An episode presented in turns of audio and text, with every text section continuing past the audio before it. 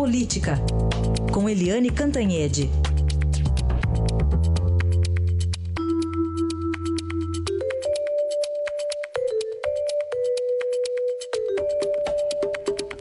E em meio a essa discussão toda sobre a reforma da Previdência, semana que vem o governo pode enviar para o Congresso um projeto de privatização da Eletrobras. Será que vai ser bem recebido?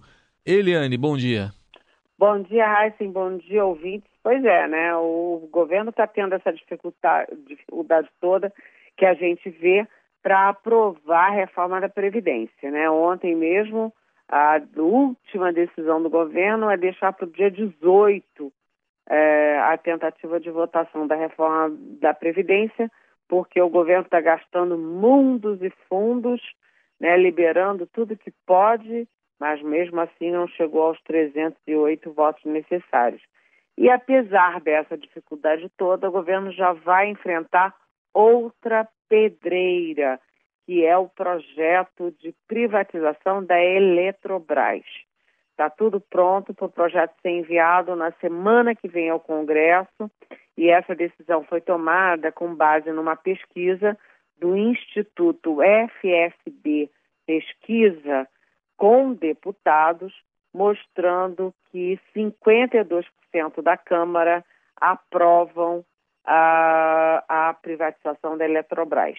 E quando a pesquisa perguntou se, com o formato de privatização em que a União mantém aí é, ações e mantém direito de veto em decisões estratégicas, é, ou seja, mantém um pé na companhia, esse apoio de 52% pula para 60%.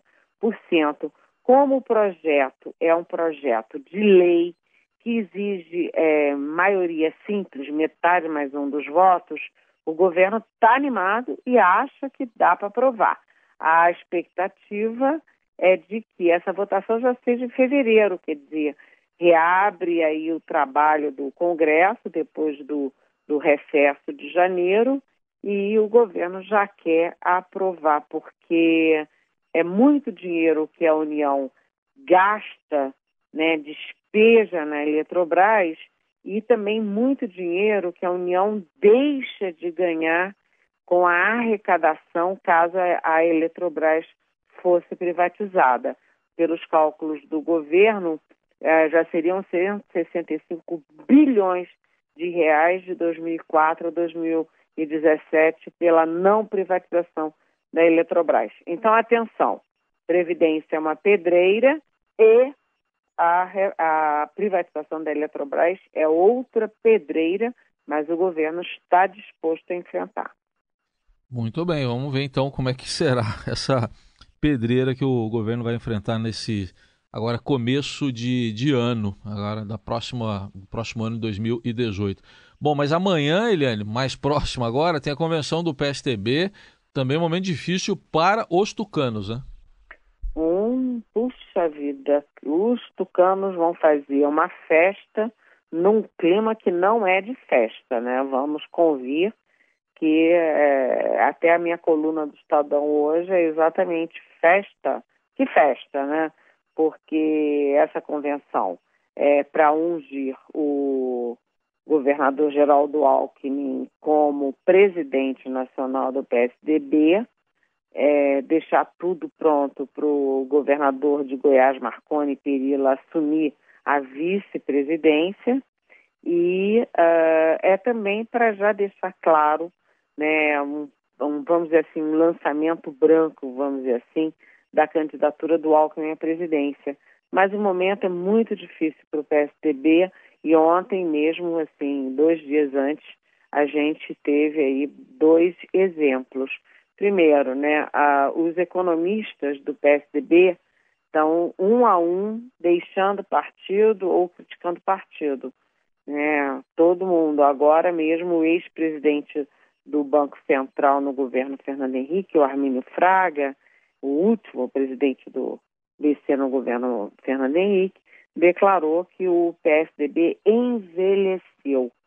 Né? A Helena Landau já saiu do partido, quer dizer, está uma, uma, Os economistas não estão felizes com o PSDB, que, por exemplo, fica em cima do muro no caso da reforma da Previdência, que todo mundo sabe que é fundamental, né? E os, os economistas do PSDB são muito importantes para o partido.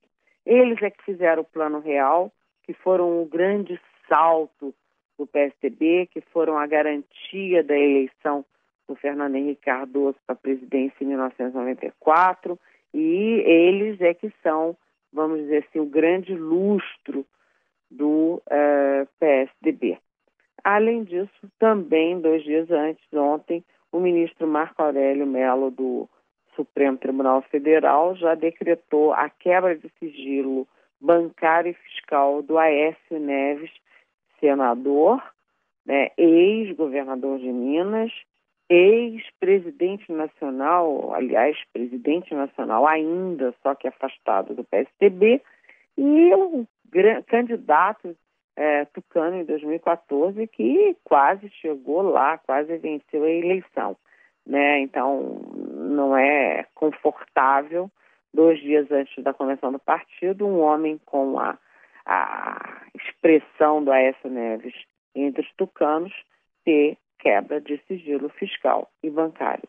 Então, a gente vai vendo que, por causa dessas brigas internas do PSDB, essas idas e vindas em relação a ficar ou, sair do governo Temer, essas idas e vindas, esse racha em relação à reforma da Previdência, isso está desgastando a relação do PSDB com seus é, aliados tradicionais.